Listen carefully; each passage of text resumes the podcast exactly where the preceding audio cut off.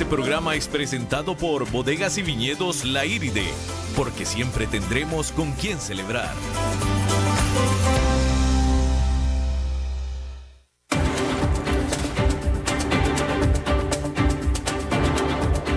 Inicia a las 5 con Alberto Padilla un programa diseñado con el objetivo de llevarte diariamente un tema de actualidad, acompañado siempre de reconocidos editorialistas, de lunes a viernes a las 5 de la tarde por CRC 89.1 Radio, a las 5 con Alberto Padilla. Hola, ¿qué tal? Saludos, bienvenidos a esta emisión de A las 5 con su servidor Alberto Padilla. Muchísimas gracias por estarnos acompañando. Eh, como que está lloviendo un poquito, ¿verdad? Pareciera que está lloviendo un poquitín nada más. Eh, yo creo que esta es la, eh, vaya, la tormenta más fuerte que a mí me ha tocado en el tiempo que llevo de residir aquí en esta ciudad, en este país. Eh, en San Antonio Escazú, allá arriba en la montaña, se dio lo más cercano a un tornado que yo he podido estar en otra parte que no sea Estados Unidos. Eh, una tormenta muy, muy fuerte, árboles caídos, etc. Eh, y bueno, todo el trayecto acá hasta la Uruca, eh, totalmente con lluvia muy, muy fuerte, como usted seguramente sabe, pero estoy seguro que esta tormenta que se está dando en el resto de San José también, pues vaya, va a ser motivo noticioso. Me tocó ver algunos árboles caídos, eh, etcétera. Eh, muy, muy fuerte, fuerte la tormenta y todavía escucho que sigue eh, los truenos y relámpagos allá afuera. Así es que con cuidado, por favor, la visibilidad realmente, bueno, también las velocidades realmente están muy bajas, pero la visibilidad también. Que tenga cuidado. De mientras voy a tratar de entretenerlo aquí por un ratito más, ya para mandarlo listo al fin de semana, que esperemos esté más seco que esto. Esperemos eso, por favor. Eh, bien, le recuerdo que las redes sociales del programa a las 5 con Alberto Padilla, tanto en Facebook como en Instagram.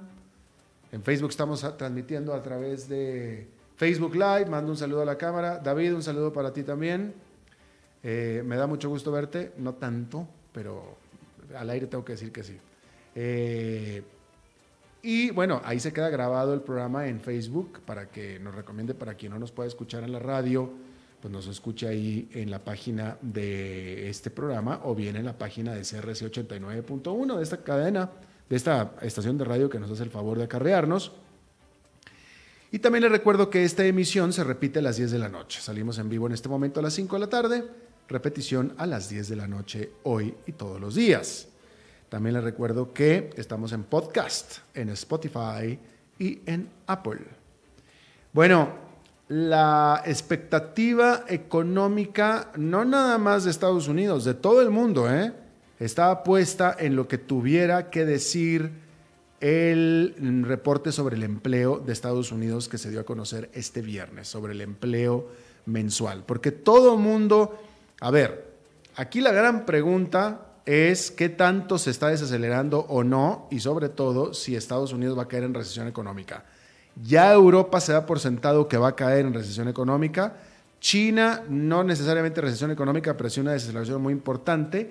La India, lo vamos a ver en un momento más también, pero obviamente el motor principal del mundo es Estados Unidos y particular importancia para Centroamérica, para América Latina, pues es Estados Unidos y ya se habían dado y se están dando señales de una desaceleración de la economía. Pero un factor clave, un elemento clave, pues es el empleo. Y bueno, al respecto, la mala noticia es que el mercado laboral de Estados Unidos se está debilitando. La buena noticia es que el mercado laboral de Estados Unidos sigue fuerte. ¿Por qué?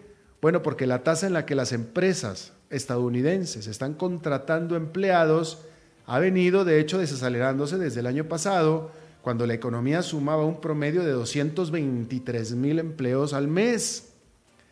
En contraste, durante septiembre pasado, las empresas crearon solamente 114 mil trabajos. Y encima es menos que los 130 mil que estaban estimando los analistas. Adicionalmente, el Departamento del Trabajo revisó al alza la lectura de julio y de agosto aumentando su resultado en un total de 45 mil puestos de trabajo más. Aunque el enfriamiento es claro, hay que aclarar que el ritmo sigue siendo aún vigoroso. ¿Ok? Esto es importante. La tendencia es a la baja, pero todavía es fuerte el resultado. Asimismo, los salarios aumentaron en septiembre un 2,9% respecto del mismo mes del año pasado, lo que es por debajo de lo que se estaba esperando y también su ritmo más lento en más de un año. ¿Ok? Sin embargo, crecieron casi, casi 3%, que no está mal. O sea, hay desaceleración, hay un enfriamiento, pero todavía nada para alarmarse aún. Claro, la mala noticia es que seguramente seguirá la tendencia a la baja. Ya nos alarmaremos después, pero por lo pronto como que todavía no. Con todo, hay que decir que la tasa de desempleo cayó una décima de punto a 3,5%. Fíjese usted el desempleo en Estados Unidos, 3,5%. Aquí en Costa Rica en este momento nos estamos acercando al 12% de la tasa de desempleo en Costa Rica. En Estados Unidos 3,5%. Técnicamente se le conoce como pleno empleo. Y de hecho en 3,5% es su nivel mínimo desde 1969, 50 años. Este reporte se da en la misma semana en que pues, se confirmó un debilitamiento en la actividad manufacturera del país, entre otros reportes más que eh, muestran que la economía en general se está debilitando y por supuesto pues levantando los temores del espectro de una recesión. La verdad es que sería muy difícil esperar que el próximo reporte mensual del empleo vaya a ser superior al de este mes. Digo, sería, sin embargo, o sea, no, no hay razones para pensarlo. No, no superior, quizá inferior, pero no superior definitivamente.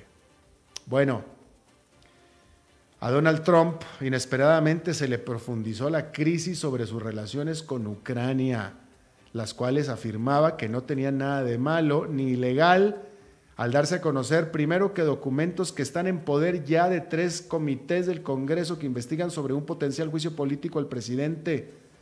Resulta que correos y textos entre diplomáticos estadounidenses parecen confirmar la acusación de que la administración de Trump de hecho, ofreció ayuda económica y militar a Ucrania a cambio de que investigaran para encontrar elementos negativos en contra de Joe Biden, ex vicepresidente y principal amenaza demócrata a la reelección de Donald Trump.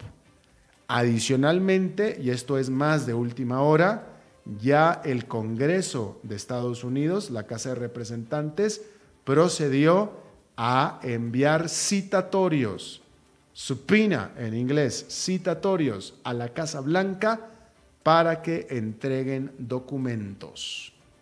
Y esta es una escalada importante en esta investigación del Congreso dominado por los demócratas, una escalada importante en su investigación para, para determinar si promueven o no el juicio político, si van adelante o no con el juicio político.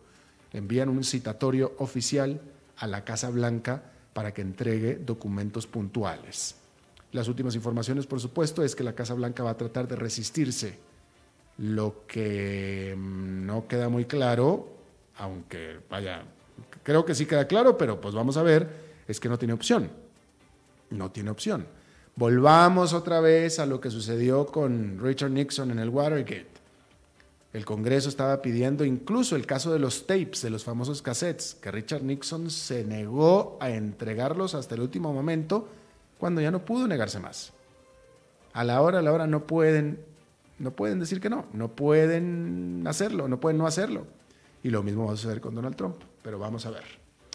Bien, vamos a cambiar completamente de tema. No, le dije que íbamos a hablar de la India y déjeme hablar de la India porque los problemas económicos de este país eh, se deben a una falla de transmisión. ¿Por qué? Bueno, porque hay que decir que durante el primer periodo de Narendra Modi como primer ministro de la India, pues los economistas estaban ansiosamente expectantes a que reviviera la inversión ya que la banca se recuperara de sus excesos del pasado. Pero al ir progresando el periodo y al reelegirse en mayo pasado, la novela económica de la India tuvo un desafortunado desenlace. Antes de que pudiera despegar la inversión, el consumo del indio se estrelló. Y antes de que la banca convencional lograra recuperarse, completamente al menos, los más heterodoxos prestamistas no bancarios entraron en serios problemas. De tal manera que la combinación de alarma financiera y retracción del consumidor generaron una fuerte caída de la actividad económica del país. Particularmente devastada ha sido la industria automotriz. Los hacedores de política monetaria y política fiscal han estado respondiendo con armas tanto fiscales como monetarias. El mes pasado, el gobierno rebanó la tasa del impuesto sobre la renta corporativa del 35 al 25%. Y este viernes, el Banco Central redujo su tasa de interés referencial por un cuarto de punto porcentual por quinta ocasión este año. Sin embargo, hasta que se restablezca la calma financiera, los prestamistas se mantendrán cerrados a transmitir esas bajas tasas de interés a sus clientes crediticios y por lo tanto la recuperación económica tardará aún más. No es diferente a lo que estábamos hablando ayer con el presidente del Banco Central, Rodrigo Cubero, aquí en este programa, hace exactamente 24 horas, donde estábamos hablando de que el Banco Central de Costa Rica también ha bajado las tasas de interés y sin embargo estas no han surtido el efecto deseado de reanimar a la economía pues porque los bancos no están pudiendo prestar, no están pudiendo tomar ventaja de esta reducción de tasas de interés, porque uno, los bancos no están prestando, y dos, las familias ticas no están adquiriendo créditos porque ya tienen demasiados créditos. Entonces, bueno, las armas de política monetaria no están funcionando, ni en la India ni en Costa Rica. Cambiando de tema completamente, vamos a hablar sobre la posibilidad de matrimonio para los sacerdotes católicos. ¿Por qué? Bueno, porque el rumbo futuro de la Iglesia Católica será determinado por el sínodo de tres semanas que inaugura este fin de semana el Papa Francisco en el Amazonas. Se da luego de los devastadores incendios en la selva que amenazan a la biodiversidad del mundo y la estabilidad climática. Sin embargo, pues hay otras preocupaciones mucho más parroquiales para la Iglesia Católica. La orden del día del sínodo propone, de manera cauta, que en áreas remotas a las que los sacerdotes raramente pueden accesar, pues algunos hombres ya mayores, casados y con familia, puedan ser ordenados sacerdotes. Pero pues que se queden ahí en esa localidad, ¿verdad? Aunque de hecho se refiere específicamente a lugares como el Amazonas, el solo hecho de abrir la puerta a esa posibilidad pues alentará a aquellos que piden este cambio en los países ricos, donde el celibato de los sacerdotes está disminuyendo y de hecho se ha desacreditado por completo por los escándalos de abuso sexual. Los prelados conservadores han puesto el grito en el cielo, acusando a que esta reunión es una movida peligrosa para albergar ideas herejes y abolir la norma de hace 10 siglos del celibato de los sacerdotes. El Papa Francisco ha señalado que él quiere mantener el celibato como un ideal. Aunque pues el tono de las preparaciones sinodales pues sugieren que también está abierto a cambios. Y esto lo saben y lo conocen los conservadores dentro de la iglesia. Y por eso es que están pegando el grito en el cielo. Bueno, vamos a hablar de Japón, donde el primer ministro del país, Shinzo Abe, presidió este viernes el regreso a labores del Parlamento. En el tope de la agenda de esta sesión de dos meses está una reforma a la constitución del país. Abe, que ha entrado y dejado el poder varias veces desde, desde 2006, el próximo mes se convertirá en el líder que más tiempo ha dirigido al país. Sin embargo, tiene un problema, que no tiene mayor legado, no ha hecho gran cosa, no ha brillado. De tal manera que Abe espera ahora asegurarse uno entre los conservadores, con una enmienda a la cláusula constitucional que le prohíbe a Japón el conservar fuerzas armadas convencionales.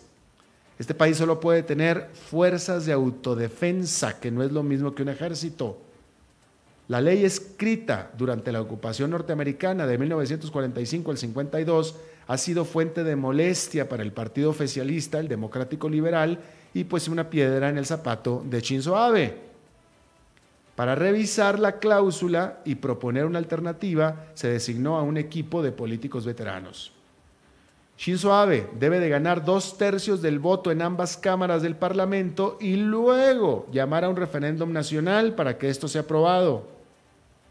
Pero pues como el Partido Liberal Demócrata y sus aliados perdieron la mayoría en el Parlamento durante las elecciones de hace unos meses, pues requieren formar alianzas con la oposición.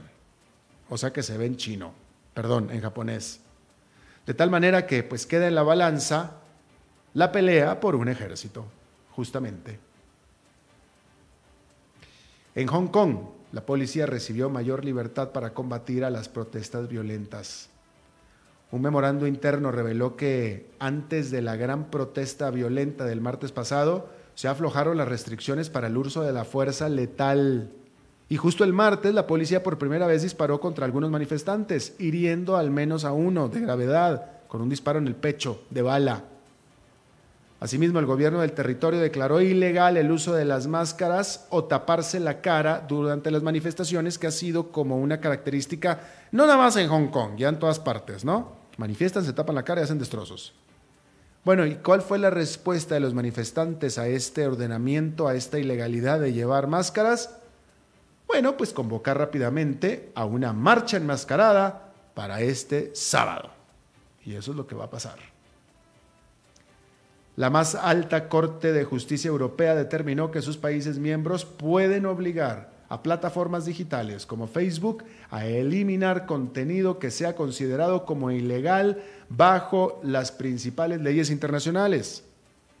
Tanto Facebook como otros más han objetado a esta determinación alegando que podría darle pie a regímenes represivos a ponerle controles al Internet. Sin embargo, para eso está la salvedad de las principales leyes internacionales. Mientras tanto, Oficiales de los gobiernos de Estados Unidos, Australia y la Gran Bretaña hicieron un llamado conjunto a Facebook para que replantee sus planes de encriptar los mensajes en todas sus plataformas. Bob Dudley anunció su retiro como presidente de la gigante BP, antes British Petroleum. Dudley tomó el cargo de la petrolera británica hace nueve años para que se hiciera cargo del desastre del derrame petrolero de la plataforma Deep Horizon en el Golfo de, México. El desastre costó a la empresa 60 mil millones de dólares y por poco la hace desaparecer. Hay una película al respecto. Bueno, al respecto del derrame de petróleo. A Dudley se le acredita haber hecho revivir y solidificar a la BP lo sustituirá un veterano de la compañía, Bernard Looney. Y qué bueno, porque ya ve que de repente corren al presidente y se traen a uno de fuera. Y el que está abajo esperando durante toda la vida lo dejaron por fuera. Y aquí no. Así es que esa parte es muy positiva. ¿Usted trabaja para HP? ¿Para lo que antes era Hewlett Packard? Pues bueno, no hay buenas noticias, ¿eh? le tengo que decir. Esta gigante marca de computadoras e impresoras, la HP, anunció planes para recortar el 16% de su fuerza laboral, unos 9 mil puestos de trabajo serán eliminados. La empresa espera con esta medida generar ahorros por mil millones de dólares para el año 2022. Y es que las acciones de HP han tenido un pobre desempeño este año al reportar ingresos y utilidades que no alcanzaron las estimaciones de los analistas. Vamos a hacer una primera pausa y regresamos con más.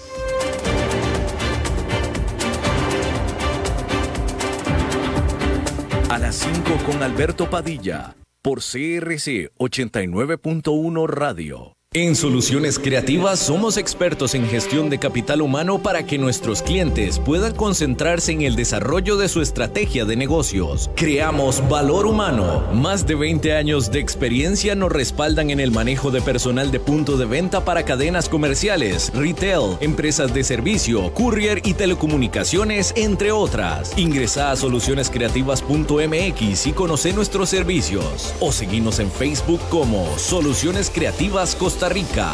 Soluciones creativas. Creamos valor a tu negocio. Desde Maipú, Mendoza, la tierra del olivo nos llega aceite de oliva Laur. Su delicada y elegante textura, así como su afrutado aroma vegetal, lo convierten en un aceite especial para paladares exigentes. Disponible en tres variedades: Laur Cruz de Piedra, Laur Aceite de Oliva Extra Virgen y Laur Gran Mendoza Aceite de Oliva Extra Virgen. Lo mejor de tres zonas en una sola botella. Galardonado con el Gran Prestige Gold en el Terra Olivo 2018. Aceites de oliva Laur no pueden faltar en tu mesa. De venta en todas las tiendas, don Fernando. CRC 89.1 Oyentes informados.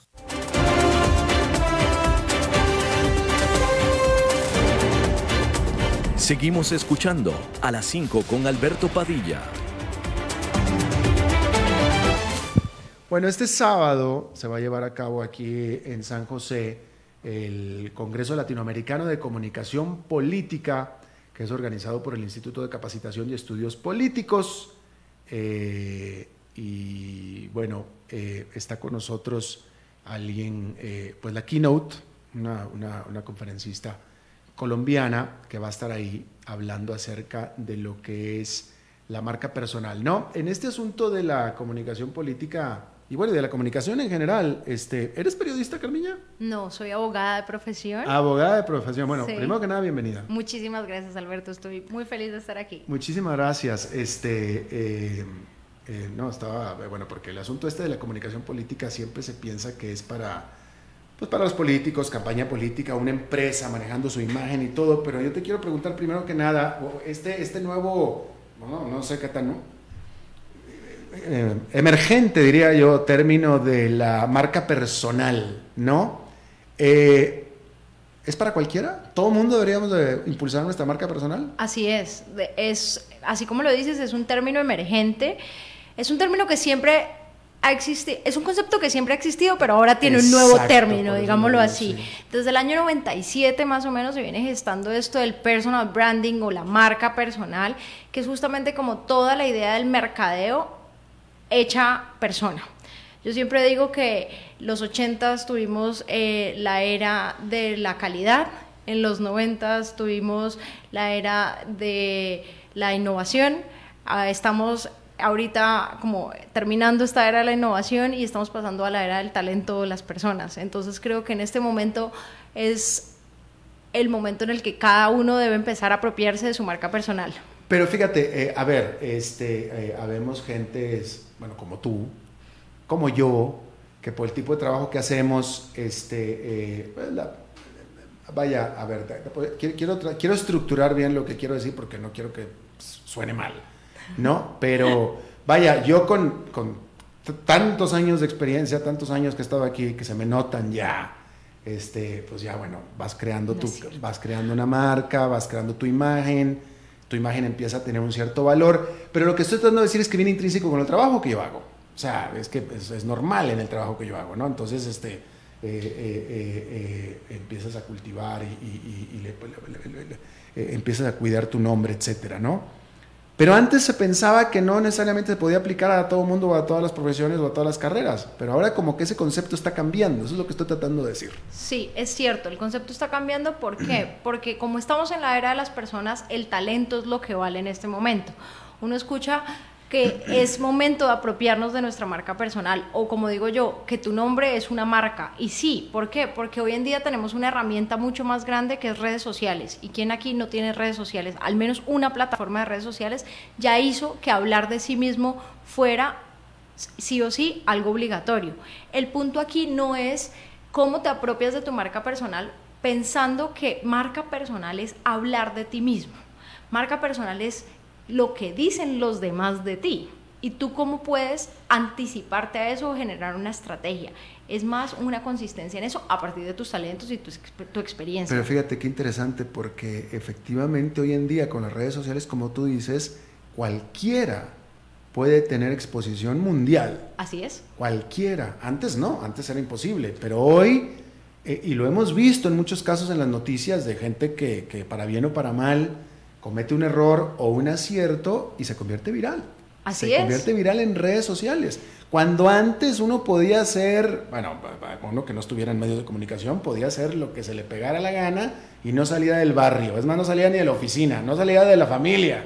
Exactamente. Pero hoy en día potencialmente todos tenemos exposición mundial.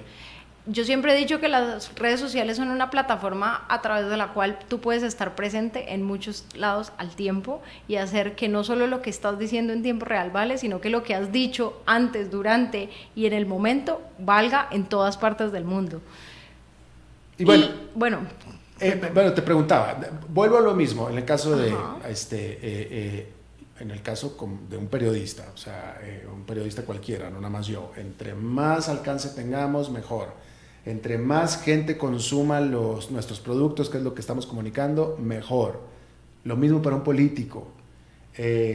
Eh, supongo que puede ser lo mismo para un doctor que tiene una práctica, un abogado que tiene una práctica, bueno, entre más conocido sea, pues también es mejor, más potencial de, de- de- clientes como cualquier otro negocio. Pero para, hablemos de una persona normal, un ejecutivo, una- una- un profesionista, eh, ¿cuáles son las ventajas o por qué debería cultivar e impulsar su marca personal? Bueno, lo primero, cuando hablamos de los beneficios de la marca personal o los beneficios de tener una marca personal poderosa, pues lo primero, como lo decías al comienzo, es que quieras o no, tienes una marca personal. Incluso no tener una marca personal es tener una marca personal en este momento como estamos. Pero el punto aquí es saber cuál es mi marca personal. Y lo primero que yo siempre le digo a la gente cuando quiere empezar a trabajar en su marca personal es que piense que se reúna como con sus amigos, esos que nos dicen la verdad cruda y dura a la cara, y les pregunte qué piensan de ellos. Esa es la primera forma de uno darse cuenta si tiene una marca personal, si tiene un sello definido de pues, comportamiento. en- en ese ca- ca- cada amigo te puede decir dos, tres, no, o sea, cada amigo te puede decir una cosa diferente. Sí, pero también puedes empezar a encontrar cosas en común. Cuando empiezas a hacer esa indagatoria, empiezas ya a construir un camino hacia tu marca personal. ¿Y qué beneficios va a traer eso? Cuando yo empiezo a hacer ese ejercicio de introspección, pues encuentro que cuando trabajo en mi marca personal me debería importar porque puedo empezar a tener un propósito de vida, puedo empezar a tener un trabajo de dejar un legado y puedo empezar a hacer que mi talento valga más. ¿Y quién no quiere que le paguen por lo que sabe hacer? y le paguen mejor. Entonces, cuando yo ya empiezo a trabajar de una manera mucho más coherente con mis talentos y por lo que soy reconocido, pues puedo empezar a cobrar más también. Y es curioso porque hoy en día también las empresas que se nutren de personas están viviendo una crisis de la que todo el mundo habla, que es como de cómo tenemos contentos a los millennials.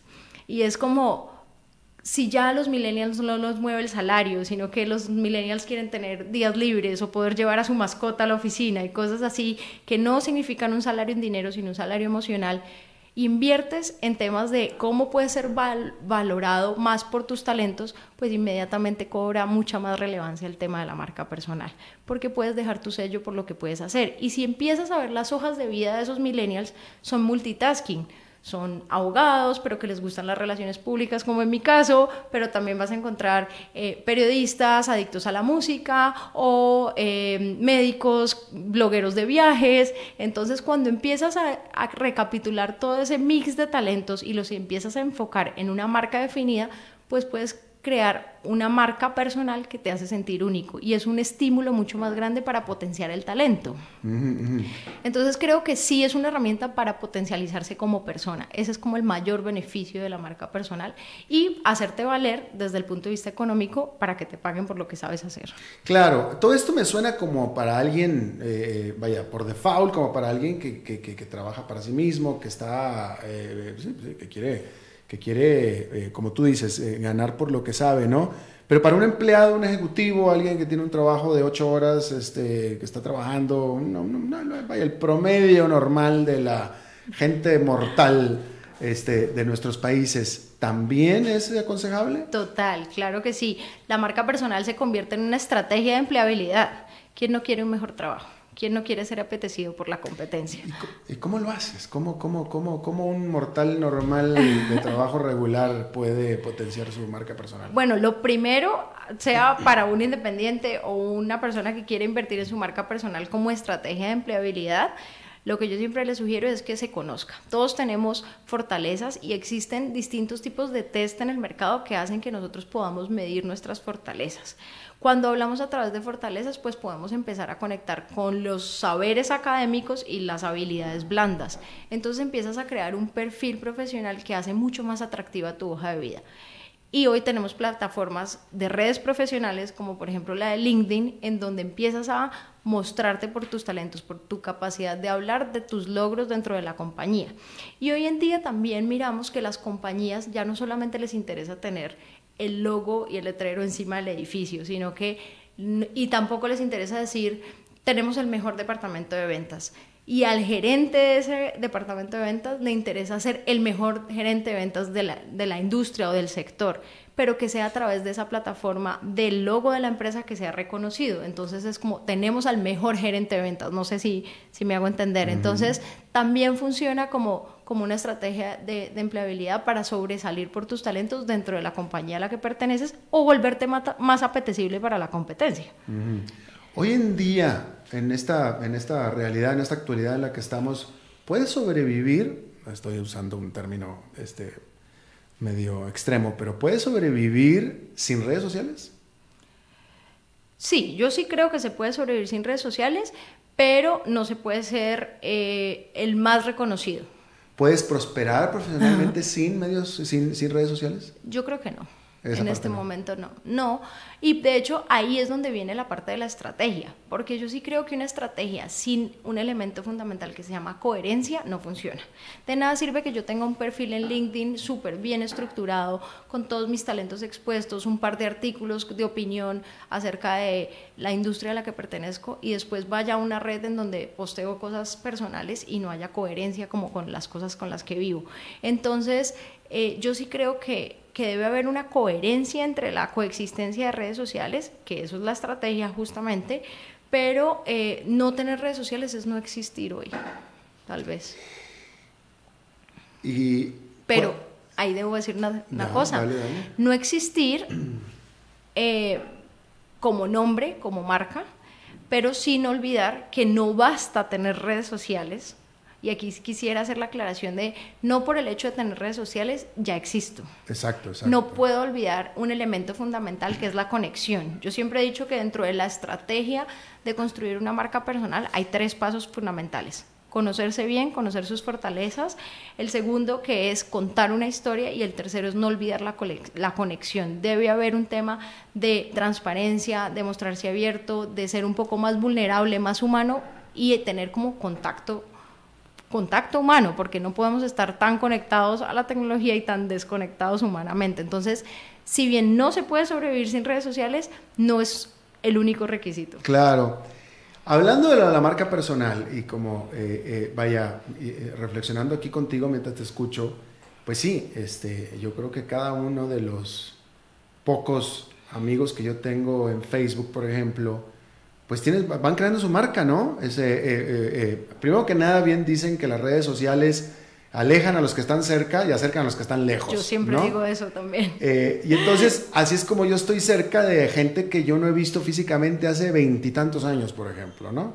Y ni he platicado con ellos, pero los sigo en Facebook. Entonces yo ya sé, y esto yo creo que es una marca personal, que yo ya sé a quién le gusta comer en restaurantes, a quién le gusta cocinar, a quién le gusta su perro, a quién le gusta su cuerpo porque se la pasa en el gimnasio y siempre sale sin camisa, por ejemplo, ¿no? Y esas son marcas personales, ¿no? Así es. Eh, ¿Cuáles son los nonos? ¿Qué es lo que uno, o sea, estableciendo que uno, y tú, tú lo acabas de decir, hasta no tener marca personal, ya es tener marca personal, ¿cuáles son las cosas que uno no debería estar haciendo? No debería estar haciendo en redes sociales. Pues yo lo que creo, cuando justamente me hacías la pregunta de antes de si tener o no tener redes sociales implicaba existir, y es justamente esa, la gente cuando uno le habla del requisito de existir en redes sociales cree que implica publicar toda su vida. Yo sí creo que eso es un tema que hay que empezar a medir. Sí, no, o sea, hay gente que demasiada nada información, más, nada más porque no sé por qué, pero no ponen cuando van al baño, pero están a un punto de. Así es. Yo sí creo que no necesitamos saber todo de tu vida para mostrar Ni nos tu interesa. vida. Ni nos interesa también. ¿Qué te hace pensar que nos interesa? Eso es lo primero y creo que es un no fundamental. El segundo, no mentir. Yo creo que ya... Eh, el, tema de, ya hemos visto demasiados eh, fakes que se han caído de blogueros, de instagramers, de influenciadores, que no funcionan. No muestres una vida que no tienes. Yo creo que eso es insostenible a largo plazo mm. y no sirve para nada. A nadie le interesa saber que haces yoga encima de un Mercedes-Benz si en realidad no haces yoga y no tienes un Mercedes-Benz. Entonces, como que, ¿qué estás tratando de mostrar? No, de mm. eso no se trata. Y, y creo que esas son dos fundamentales. Y la tercera es coherencia. Debe haber mucha coherencia entre lo que hablas o de lo que hablas y lo que vas posteando también. Fíjate, fíjate que es que es cierto, porque hay gente que se transforma en redes sociales. Así como hay gente que se transforma al volante, hay gente que se transforma en redes sociales. O sea, dices, ¿tú dónde saliste? O sea, por, qué en redes sociales eres así? En persona no. Sí. Eh, escriben cosas que jamás hubieran dicho de la boca, por ejemplo. Y es cierto, hay, hay, unas personas que se les da más fácil escribir que hablar, pero no quiere decir que no haya coherencia en su acción o que cuando lo conozcas en persona no pueda hablar en público de lo mismo que es capaz de escribir o se comporte de esa manera. Peor aún, lo vemos mucho en el caso de los youtubers, que se ha convertido en una plataforma genial para introvertidos. Entonces tú los ves que están perfectos enfrente de un webcam, pero son incapaces de socializar. Entonces ahí yo sí creo que hay una desconexión y es un pecado mortal. Yo, yo creo que, que, eso no, no, afecta la, no, no afecta a la persona eh, de, de manera beneficia. Esos son los nonos, esos son los nonos de las redes sociales. ¿Cuáles son los debes de? Yo sí creo que lo primero es contar una historia. Todos tenemos una historia que contar. Nuestra vida misma es una historia que contar, pero no es una historia que se tenga que contar en desorden. Debe tener, como todas las historias, un hilo conductor, debe ser interesante, debe ser real, debe conectar. Eh, Aquí, en, el hecho de contar una historia, pues todo juega. Debe haber un tema de, imagen, debes jugar con los colores, con las prendas que usas. Tú, tú mismo lo decías ahorita. Yo sé que si hay, hay, alguien que le gusta su cuerpo porque está sin camisa todo el día, no quiere decir que a todas las entrevistas que vaya a dar o a los eventos a donde se vaya a presentar tenga que ir sin camisa, sino que empiece a crear un código de vestuario que lo que permita que lo identifiquen o que se, como que lo alíen con un color o con cierto lenguaje corporal, una expresión en específico en donde lo podamos identificar. Eh, y creo que eh, siempre el hecho de estar en redes sociales implica eh, conectar, crear relaciones. O sea, las redes sociales están hechas es para crear capital social, están para conectar. Entonces debe estar presente la apertura a crear relaciones. Debe haber transparencia, debe haber incluso un cierto grado de vulnerabilidad, porque es un, tema que nos da miedo un poco de abrirnos, no es necesario contar la vida, pero sí es necesario hablar de lo que nos gusta. Entonces, es muy importante que nos preguntemos después de quién soy yo y qué es lo que los demás piensan de mí, cuál es mi historia, cuál es esa parte de mi historia que yo quiero contar. Y enfocarme en eso justamente, siempre va a haber un hilo conductor en la historia. Y eso es lo que va a ayudar a tener coherencia. Eh, y, mostrar eso de cómo interactúas con otro eh, y hacer lo propio para que, para que se vea real. Yo creo que eso es, eso es fundamental. No todas las redes sociales, hay muchas redes sociales y no todas son lo mismo, no todas son iguales. Así es. ¿Cuáles, ¿Cuáles son las redes sociales que uno debería estar usando o todas tienen su...? Yo creo que no todas las redes sociales son para todas las personas, ni todas las personas son para todas las redes sociales. Y e incluso ahí también creo que ser selectivo hace parte del proceso de creación de una marca personal. Si tu interés es netamente profesional, no tienes por qué estar en redes sociales donde se publica contenido personal. Y hoy en día también vemos que hay em, presencia de como intergeneracional en el uso de redes sociales. Y ahí sí vale la pena aplicar principios del mercadeo claros como de si en esta red social está mi público objetivo, yo debería estar en esta red social. Pero si no lo está, no debería estar, a menos que quiera compartir otro tipo de contenido que tenga que ver con la historia que cuento. Pero si no, no creo que, que, deban estar. ¿Qué creo yo? Que si estamos construyendo una marca personal para fines profesionales, sí o sí, una red que no puede faltar va a ser LinkedIn. Así es. Porque además, como lo decías al principio, es lo que te va a permitir construir como un archivo de, tu, de que tu experiencia profesional sí es cierta. A nadie le interesa eh, ir y probar que sí eh, cubriste cierta noticia en cierto lugar, pero si alguien se engancha con tu historia, pues va a querer saber tus nuevas historias y tus nuevos relatos. Es lo mismo que pasa con las marcas. Es como Apple nos contó una historia y nos enganchó para eh, enamorarnos de sus productos y no quiere decir que las otras marcas no contaran historias pero a nadie le interesaba esa historia. Entonces ahí es donde está el éxito de una buena marca personal. Y no necesito aparecer en todos los canales para contar lo mismo. Claro. Eh, Carmiña Moreno, eh, consultora en imagen, abogada de profesión, mañana en el marco del Congreso Latinoamericano de Comunicación Política, que es organizado por el Instituto de Capacitación y Estudios Políticos. Eh, ¿Todavía están aceptando todavía gente para que vaya ahí? Así es, todavía hay cupos. El registro lo pueden hacer eh, por internet o vía telefónica en el correo electrónico registro arroba o en el teléfono 506-6451-3177 y eh, hay un descuento especial para para estudiantes. Descuento especial para estudiantes, sí.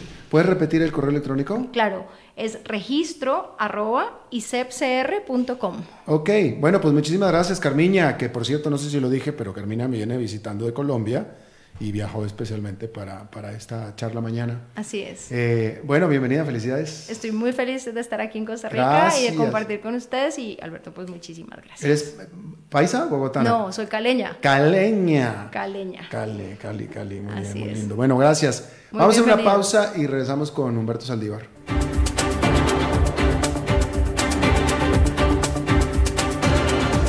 A las 5 con Alberto Padilla por CRC 89.1 Radio. En Soluciones Creativas somos expertos en gestión de capital humano para que nuestros clientes puedan concentrarse en el desarrollo de su estrategia de negocios. Creamos valor humano. Más de 20 años de experiencia nos respaldan en el manejo de personal de punto de venta para cadenas comerciales, retail, empresas de servicio, courier y telecomunicaciones, entre otras. Ingresa a solucionescreativas.mx y conoce nuestros servicios. O seguimos en Facebook como Soluciones Creativas Costa Rica.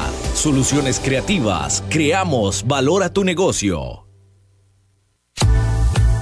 Desde Maipú, Mendoza, la tierra del olivo nos llega aceite de oliva Laur. Su delicada y elegante textura, así como su afrutado aroma vegetal, lo convierten en un aceite especial para paladares exigentes. Disponible en tres variedades: Laur Cruz de Piedra, Laur Aceite de Oliva Extra Virgen y Laur Gran Mendoza Aceite de Oliva Extra Virgen. Lo mejor de tres zonas en una sola botella. Galardonado con el Gran Prestige Gold en el Terra Olivo 2018. Aceites de oliva Laur no pueden faltar en tu mesa. De venta en todas las tiendas, don Fernando.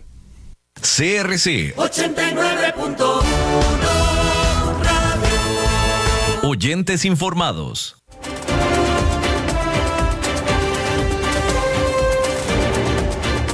Seguimos escuchando a las 5 con Alberto Padilla. Bueno, es viernes y es día de Humberto Saldívar, que Humberto vas a empezar este, contándonos algo que ya todos los que nos están escuchando saben. ¿Cómo está la lluvia y el tráfico? No, pues veme. O sea, me bajé y me mojé un poco. Porque está lloviendo un poco, ¿ah? Sí, sí, sí, bastante diría yo. Sí, Más bien apenas llegué, pero bueno, aquí bueno, estamos. Bueno, adelante, qué bueno que llegaste. Eh, que, Alberto, pues sigamos con el tema que quedamos el, eh, la semana pasada sobre gobierno corporativo. Ahora, yo me quedé pensando, muchas empresas dirán, bueno, ¿y yo para qué quiero un gobierno corporativo si soy pequeña o mediana, no? Normalmente un gobierno corporativo pues es para una empresa. Pero bueno, primero que nada, ¿qué es gobierno corporativo? O sea, ¿cuál es la diferencia entre gobierno corporativo y saber administrar una empresa? Punto. Eh, bueno, la diferencia de gobierno corporativo y saber administrar es que tienes una estructura que permite dar informes a los diferentes socios de manera estructurada y eh, normalmente el dueño o socio mayoritario ya no forma parte de la operación, sino nada más mm. de recibe eh, eh, los informes del gerente de operaciones o del gerente general, ¿no? Ya me acordé que usaste tú un término el viernes pasado que decías que la diferencia entre, entre ser un empresario o trabajar para ti mismo. Para, sí, ahora. Algo así dijiste, ¿no? Muchas veces es necesario porque estás empezando una empresa, estás desarrollándola y tú eres el que, pues el que tiene que estar en la batuta. Sin embargo, ya cuando madura, eh, dependiendo también del tamaño de la empresa, lo que sí tienes que garantizar antes del gobierno corporativo es un modelo de, un modelo de gobierno operativo. Es decir, tener tu estructura bien definida, tu área comercial, tu área de finanzas y tu área general operativa. Es decir, eh, si tú eres el dueño de la empresa, tú solamente tienes que tomar decisiones más eh, estratégicas y de inversión. Tienes que tener a tu gerente operativo, tu gerente comercial, tu gerente financiero y que tú no te metas directamente a, estar supervisando la línea, sino más bien estar supervisando la estrategia, el crecimiento de la empresa, las inversiones, que si tienes activos. Eh, eso sería el modelo de gobierno operativo y antes de pensar en un modelo de gobierno corporativo tienes que tener esa estructura. Normalmente las empresas que ya van a abrir un modelo de gobierno corporativo es porque ya tienen un modelo de gobierno operativo definido. ¿Qué es esto? Vamos a aterrizar. Un modelo de gobierno es tener una estructura que tenga indicadores clave, que tenga que, eh, la información financiera, que tenga las juntas semanales operativas donde la, el, mismo gerente pueda tomar accountability de las cosas que están pasando dentro de la empresa exija, le reporten a ellos y toda, el, eh, toda la estructura gerencial o de coordinadores, dependiendo del nivel de la empresa, pues se, informen también de qué están pasando en las otras estructuras para poder colaborar entre sí mismos, en las otras áreas de, la empresa, en la producción, qué está pasando en la parte eh, comercial, en la comercial, de finanzas, Ahora, finanzas muy enfocadas a la, a la productividad. A lo mejor ya las finanzas estratégicas ya se encarga ahora sí el financiero de dar un reporte directo a, al dueño, ¿no? ¿Qué te permite esto? Tener una estructura, eh, integrar a los nuevos proyectos de mejora a los diferentes equipos, tener una accountability semana a semana y no perder de vista tu dashboard de indicadores que te están indicando cómo está funcionando la empresa. Prácticamente, esta es la base que un consultor en operaciones, porque hay muchos tipos de consultores, pero en mi caso fue consultor operativo que entra a ver las entrañas de la empresa desde la parte operativa hasta la estratégica y te metes en el día a día. Mucho de lo que no tienen las empresas es este sistema de KPIs, eh, pero que sean indicadores clave. ¿Qué es KPIs? KPIs, Key Performance Indicators. Key, Performance Indicators. Eh, perdón, este, ¿qué, ¿qué te permite esto? Tener los indicadores clave de la empresa. A veces las empresas tienen indicadores por todos lados. Me ha tocado empresas que tienen 120 indicadores a ver, espérate, eso no es un indicador clave. Bueno, puede ser un indicador operativo, pero para una junta semanal de operaciones y de avance, necesitas lo que, lo que en realidad te importa del día a día, como la producción, eh, la rentabilidad, eh, cómo está tu inventario en los retails, si tienes exceso o no, cómo está tu inventario perpetuo. Esto es una base, pero y luego cómo estás gestionando, cómo estás haciendo la contability de esto que está pasando en, piso y cómo se involucran las personas en hacerse responsable cuando algo de eso está mal. Ese es el modelo de gobierno operativo. Una vez que tú logras que tus gerentes te reporten, ya sea de vía remota o vía presencial, y que todos los demás gerentes de comercial, financiero, operativo, etcétera, estratégico, estén en conocimiento de todo lo que pasa alrededor, empiezas a tener un involucramiento y una toma de decisiones eh, más objetivas, ¿no? Ya tienes esos, después de ahí sigue el gobierno corporativo. Este, que es, ah, bueno, ya tengo yo dueño esa estructura. Me toca a mí subir al siguiente nivel y este ya alejarme de la operación y poner a alguien confiable para yo poder invertir en otras áreas.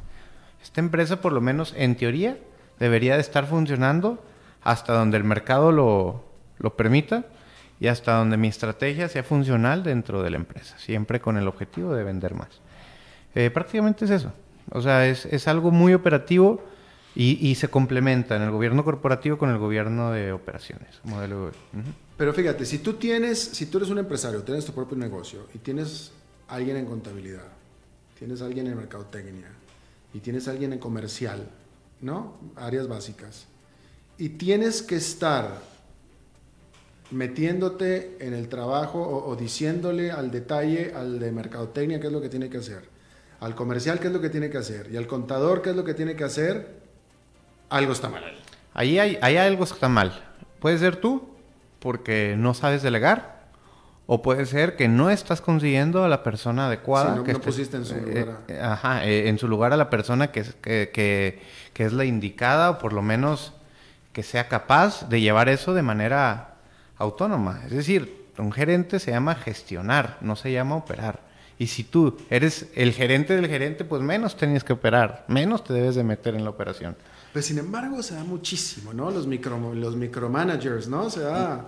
Sí, eh, desgraciadamente eh, eh, es... Microgerencial no es malo ah, en, el, en el aspecto de que estés informado de todo lo que sucede. Pero en el momento que te metes demasiado en la toma de decisiones de ciertas áreas, te da...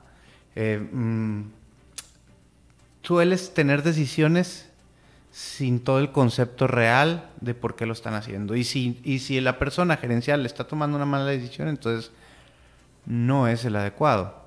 O sea, o lo hace constantemente, porque todo el mundo se puede equivocar, no es el adecuado. Me pasó en una empresa eh, específicamente. Eh, como consultores, tú sabes que llegamos, analizamos el 100% de la empresa y hacemos propuestas de mejoras, tanto estratégica y operativa, ¿no? Una de las propuestas más estratégicas era que metiera un sistema no hecho en casa, sino un sistema hecho ya con un proveedor reconocido a nivel mundial por tener eh, más de 17 mil SKUs multiplicado por X puntos de venta, donde el sistema que estaban utilizando tenía un gusano y de repente se perdía el inventario. Por obra de no sé qué se perdía. Y entonces tenías que volver a hacer una, revisión del inventario, volverlo a actualizar y volvía a perderse. ¿Qué pasa? En un retail eso es la muerte. Eh, una de las sugerencias fue compra este sistema, invierte en esto, ta, ta, ta. Y nunca lo hizo. Y, venía y bien, venía en decadencia, en decadencia, hasta que decidió eh, venderla, no se pudo vender. Y más bien creo que a nosotros de alguna manera nos pagaron para decirle algo objetivo, ¿no? Como consultores y no es que... No hizo caso. No hizo caso y aparte no es que seamos más baratos de lo que le iba a costar el sistema. O sea, no... Eh, ahí es donde tienes ese tipo de decisiones microgerenciales que crees por, que por ser el dueño eh, tu decisión es la, la, correcta. Y no es que nosotros hayamos dicho solo nosotros, o sea, fue un consenso de todo su grupo de gerentes junto con nosotros, esa propuesta, ¿verdad? Y no la escuchó. Nunca la escuchó y ahorita pues están en problemas. Ah, pues ahí está. Sí. Por eso nosotros sí te escuchamos, Humberto, para no estar en problemas, precisamente. Pero sucede, digo, no estoy diciendo que tengo la respuesta a todo, pero cuando tienes objetividad y tienes, o sea, y lo estás diciendo con sustento, porque tiene, tiene sentido, pues hasta para ti ahorita, si te lo pongo de esa manera, pues tiene sentido. Si no tienes un sistema que no te sirve y a eso te dedicas, tú dime que sí, si no, ¿verdad? Bueno, Humberto Saldívar, muchísimas gracias por el tiempo, como siempre. Gracias a ti. Nos vemos el próximo viernes. Es viernes, ahora sí. Precisamente, la última información que le tengo es que ya empieza oficialmente el fin de semana a partir de este momento que se acaba el programa. Así es que vaya y disfrute de su fin de semana que empieza ya Esperemos que sea un poquito más seco y agradable climáticamente que lo que estamos viviendo en este momento. Esperemos que no lleva sobre mojado el sábado y el domingo, literalmente. Así es que espero que se relaje, que la pase bien y nos reencontramos el lunes a las 5 de la tarde. Este programa fue presentado por Bodegas y Viñedos La Iride, porque siempre tendremos con quién celebrar.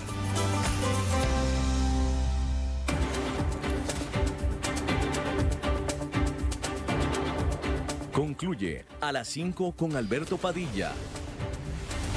Un programa diseñado con el objetivo de llevarte diariamente un tema de actualidad, acompañado siempre de reconocidos editorialistas, de lunes a viernes a las 5 de la tarde por CRC 89.1 Radio, a las 5 con Alberto Padilla.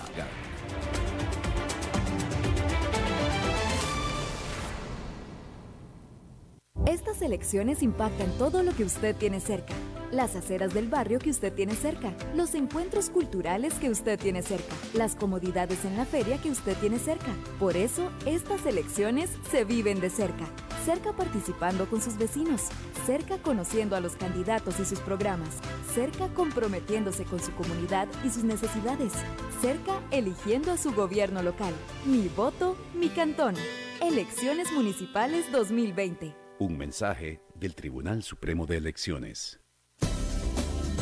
Somos UTN. Programa radiofónico oficial de la Universidad Técnica Nacional. El programa tiene varias secciones donde se da a conocer a la comunidad universitaria y nacional los principales acontecimientos, logros y proyectos de todas las sedes universitarias en el país. Y recuerden que juntos somos UTN. Los sábados de 1 a 2 de la tarde, aquí en CRC 89.1 Radio. Somos UTN.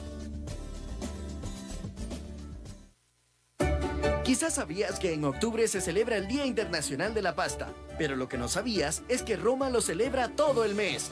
Por eso hemos creado un empaque familiar de un kilo y te lo ofrecemos por solo mil colones. ¡Qué rico es comer pasta! Promoción válida desde el primero hasta el 31 de octubre. Para Roma, la familia es lo primero. Apliquen restricciones. Precio sugerido. La radio es maravillosa, es la plataforma más inclusiva, más horizontal, más democrática para poder hacer comunicación. Es como darle la posibilidad al oyente de que se imagine y comunicar de una manera más transparente. Quienes trabajamos en radio tenemos muy claro la importancia de informar, generar opinión y brindarle a nuestros oyentes temas interesantes y actuales. La radio es el medio de mayor inmediatez y el más cercano. En Cadena Radial Costarricense nos apasiona la radio. 4 de octubre, Día del Radiodifusor Costarricense.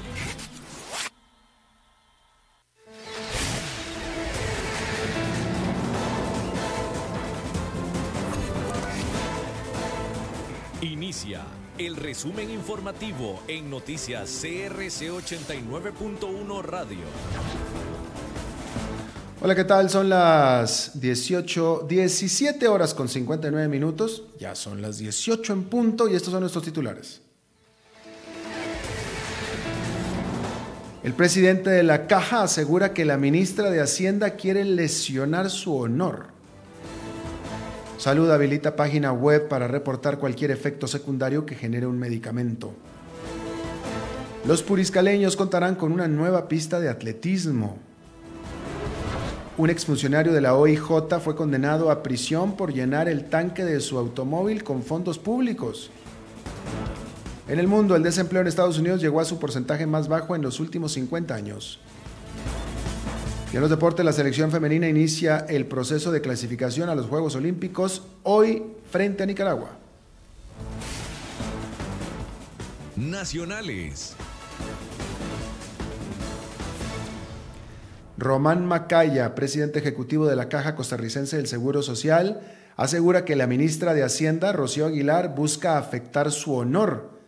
Aguilar señaló ayer ante los diputados de la Comisión de Ingreso y Gasto Público de la Asamblea Legislativa que Macaya incumplió la ley 9635 al firmar un acuerdo con los sindicatos del sector salud. El acuerdo fue anulado por la Contraloría General de la República al considerar que violenta el título tercero de la ley fiscal correspondiente al empleo público. Salud. El Ministerio de Salud habilitó una página web para que las personas puedan hacer reportes sobre los efectos secundarios que genere cualquier medicamento. Se trata de la página notificacentroamérica.net.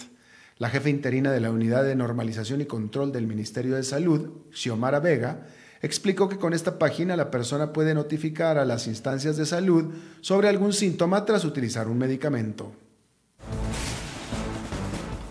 Tu comunidad.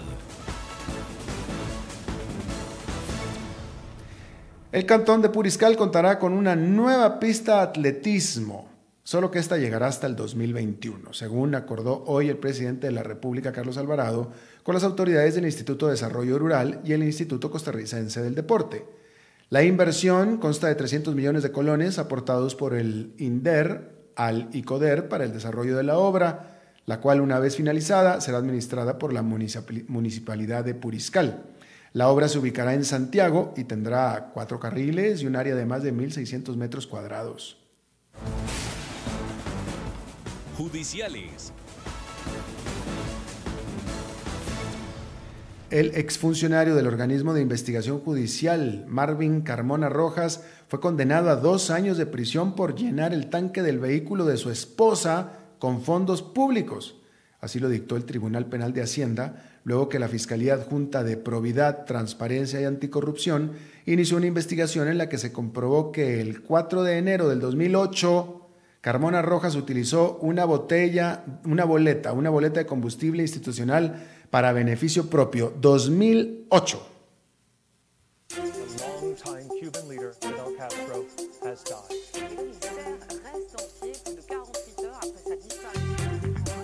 Internacionales.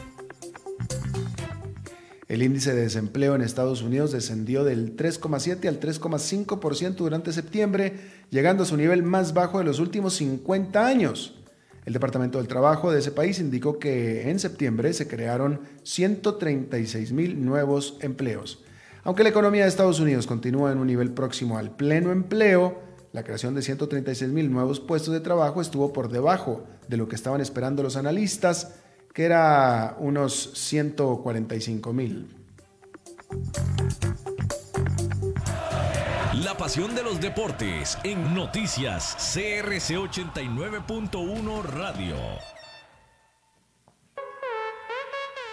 La selección femenina inicia hoy su proceso de clasificación a los Juegos Olímpicos de Tokio 2020, enfrentando a Nicaragua a partir de las 8 de la noche. El encuentro se disputa en el Estadio Alejandro Morera Soto. Las dirigidas por Amelia Valverde esperan estadio lleno, lleno de agua. Para hoy, la entrada tiene un costo de 2.000 colones.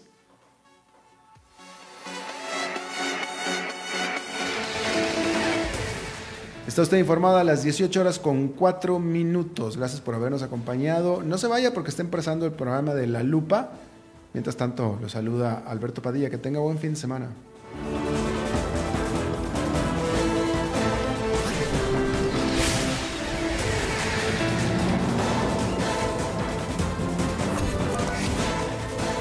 Este fue el resumen informativo de Noticias CRC 89.1 Radio.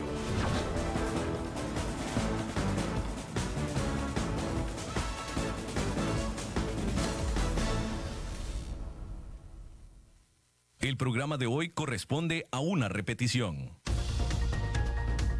Inicia La Lupa, el programa que muestra los hechos en su tamaño real, con los periodistas Carlos Villalobos y Gilda González. Escúchalos de lunes a viernes de 11 de la mañana a 12 mediodía por CRC 89.1 Radio. Muy buenos días, muy buenos días, gracias por estar con nosotros.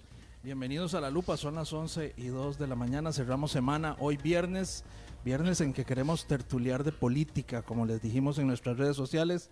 Hoy tenemos dos diputados invitados, una diputada que ya está con nosotros y estamos esperando al otro invitado. Saludo antes a doña Hilda González, que está un poco fregadilla del resfrío. ¿Era resfrío? Sí, sí, sí. Estamos complicados ya del resfrío. Y Después de los 30 uno tiene que cuidarse más, Hilda. Por eso es que esto de tener 31 es complicado. Sí, sí, sí, estoy. Pero bueno, al pie lo del que cañón. No, lo que no quiero es, es eh, pegarle la, la, gripe, pero sí estoy, en digamos que la, en el punto máximo de la gripe fatal. Ya me tomé unas acetaminofén, ahí vamos. pero bueno, voy a aquí, un poquito. Eh, sí, por favor, porque eh, los dos enfermos no puede, no, podemos. Bueno, usted, usted peor, pero usted sale. Yo me quedo aquí. Pero... Bueno, eso sí. Sí, pero no quedo con la responsabilidad. Pero no, quedas